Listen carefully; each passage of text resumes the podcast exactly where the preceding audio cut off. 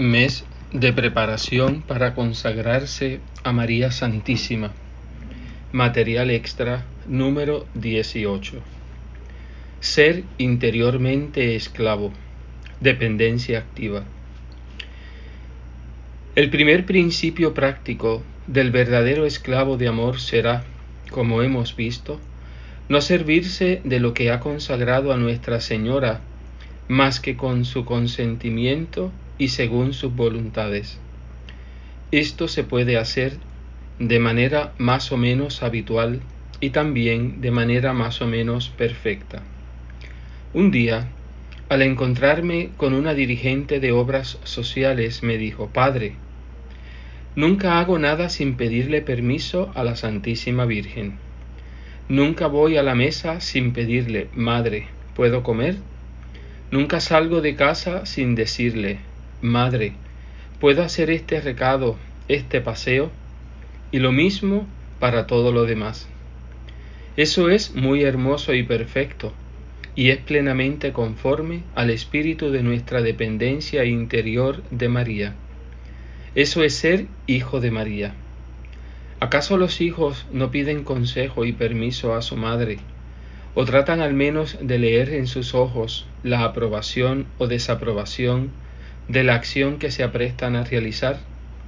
Y los niños, como sabemos, son los más grandes en el reino de Dios. Por lo tanto, esta práctica es muy recomendable, sobre todo para quienes quieren subir más alto y apuntan a una vida espiritual más intensa. Mirar a María. Consultarla para toda decisión de alguna importancia. Madre, ¿Puedo comprar este vestido? ¿Puedo leer este libro? ¿Debo renunciar a este espectáculo, a esta reunión? ¿Puedo emplear mi tiempo de esta manera? ¿Puedo contraer esta amistad, hacer esta visita, escribir esta nota? Ordinariamente, la respuesta de Nuestra Señora a estas preguntas, respuesta que ella dará por la voz de la conciencia, y por las inspiraciones de la gracia será clara y neta.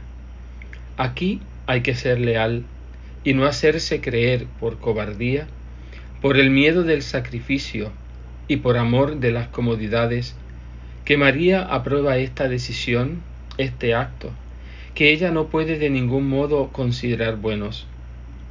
En las personas de sentido común y juicio recto, este peligro no existe apenas y aunque de vez en cuando nos equivocásemos sobre algunos detalles e imaginásemos que la Santísima Virgen nos dice sí, cuando en realidad ha dicho no, la cosa no sería tan grave, puesto que habitualmente obramos no sólo subjetiva, sino también objetivamente, según sus designios y voluntades.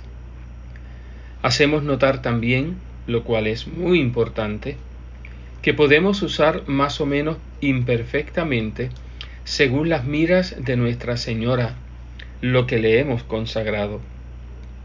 Podemos servirnos de nuestro cuerpo y de nuestra alma, de nuestros sentidos y de nuestras facultades, de nuestros bienes espirituales y temporales, de una manera que la Santísima Virgen no tiene que desaprobar.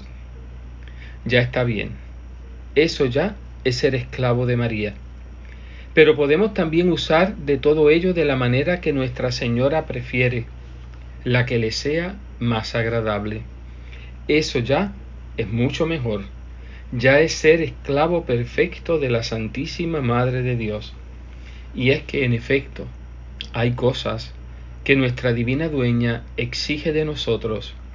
Hay otras que ella nos aconseja y hay otras que ella nos pide.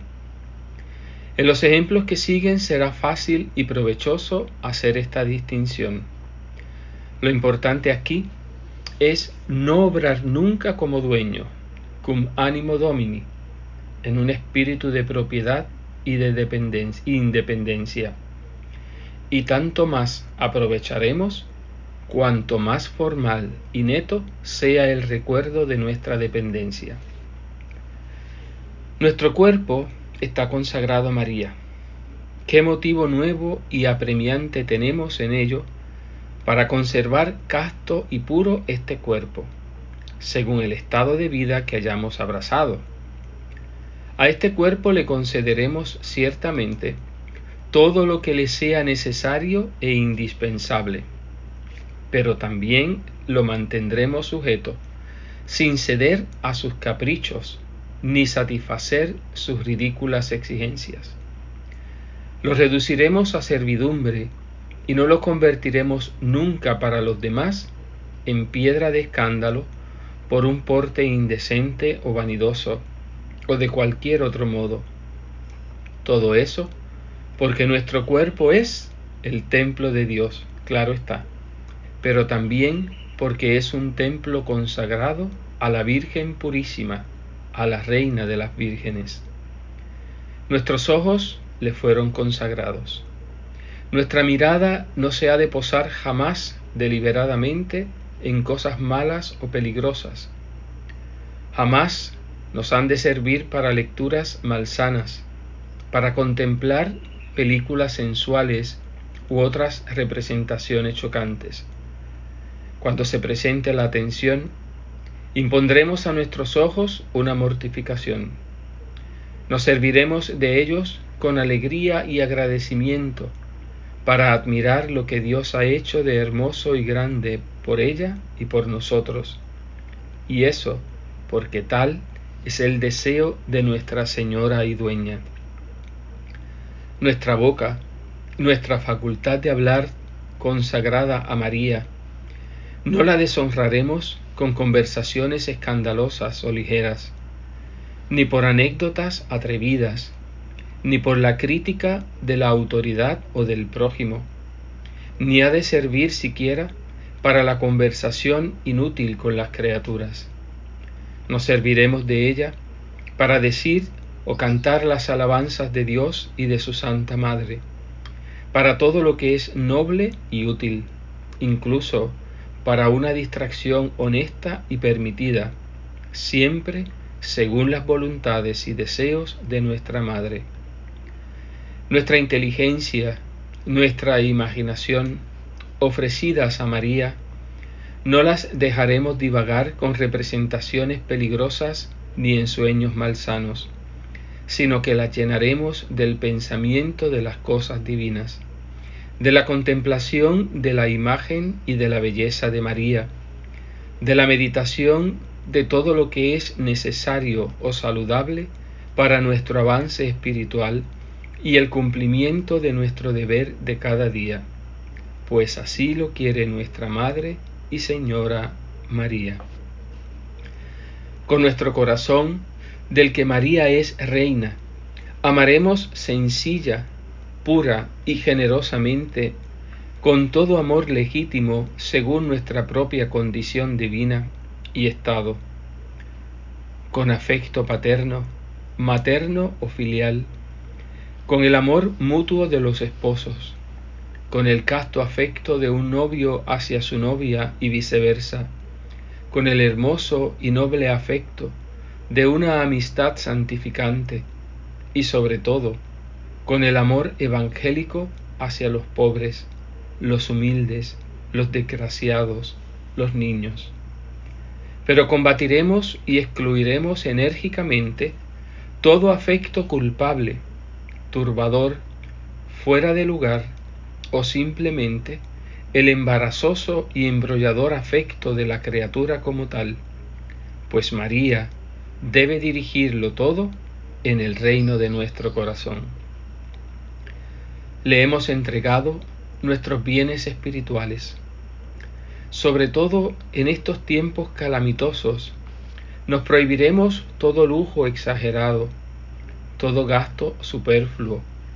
Usaremos nuestros bienes temporales, los de Nuestra Señora, según sus miras e intenciones. Sí, para nuestro mantenimiento conveniente y el de nuestra familia, e incluso en su debido tiempo para una distracción útil y a veces necesaria. Nuestra madre, nuestra mamá más bien, Comprende también que podamos necesitarlas, pero en el empleo de estos bienes materiales daremos también una amplia parte, aun a costa de sacrificios reales, a los pobres e indigentes, a las misiones, a la construcción de iglesias, al mantenimiento de los sacerdotes, a todas las obras cristianas y especialmente a las obras marianas que apuntan al reino de María y a la, a la difusión de su perfecta devoción. ¿Quién pensará en hacer esto si no lo hacemos nosotros, esclavos de María?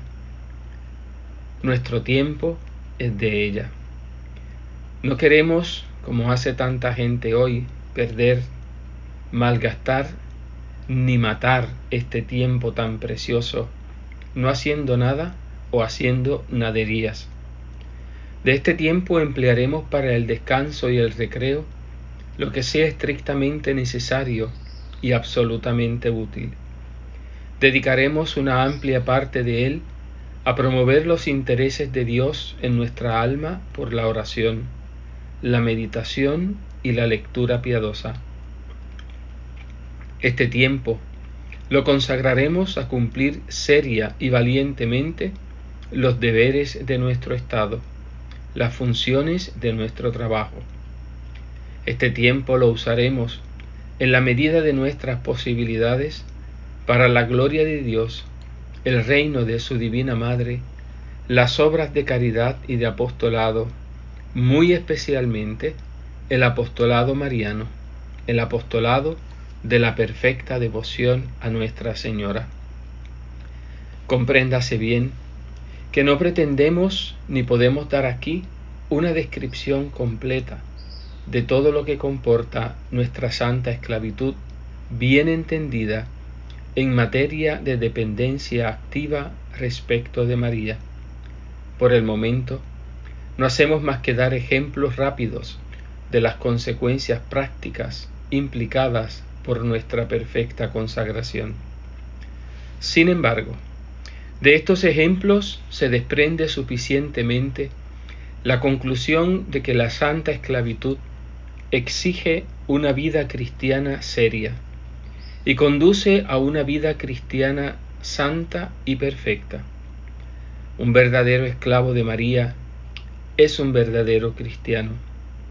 Un esclavo lógico y consecuente en sus actos es un santo, un gran santo, con una santidad que se pide, es cierto, a todos los bautizados, pero que se impone a nosotros por un motivo nuevo y poderoso, nuestra consagración a Jesús por María.